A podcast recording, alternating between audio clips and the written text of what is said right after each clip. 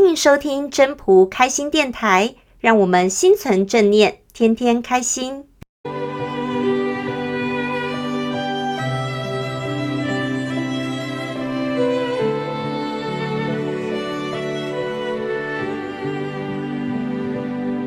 第四十四章：名与声孰轻？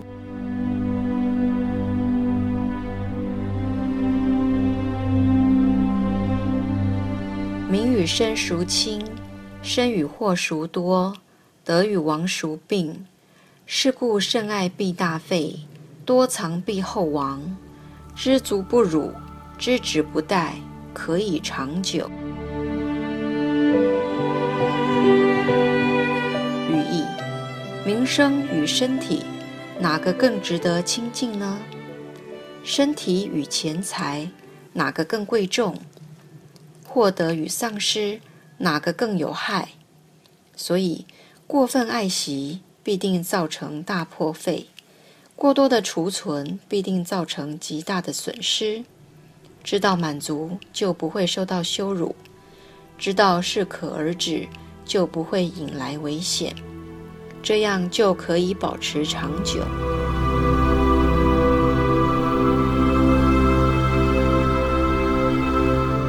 本章中心思想：是故甚爱必大费的大费，指的是极大的耗费。是耗费什么呢？会耗费我们的身体、我们的精神，我们会付出很大的心力和心血在这一块上面。我们会忽视了很多无形的、有形的，我们都会忽视掉。当我们爱惜这样的东西，一定花费了很多精神体力在这上面，所以我们认为这个花费是值得的，才会愿意去付出。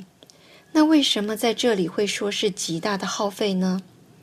因为当我们付出之后，我们得到的珍品或是收藏的越多，却不知道自己失去的是生命，或是我们个人所在意的一些身体损伤。或其他方面的耗损，还有无形的耗损。有时爱惜这些东西，不一定就是真正可以得到它真正有的代价。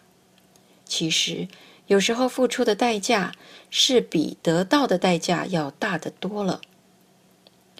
这个章节在告诉我们什么呢？重点是知足不辱，知止不殆，可以长久。告诉我们，凡事都不要做到极端，只要知道满足，就不会受到羞辱；知道停止，就不会碰到危险。我们不尝试做到最极端，当我们知道满足了，就不会再往前，因为不会为某一种需求而更往前去追求。所以说，这也就是道的精神在里面，凡事顺势而为。知足就好，而不刻意去追求。名声与身体哪个更亲近？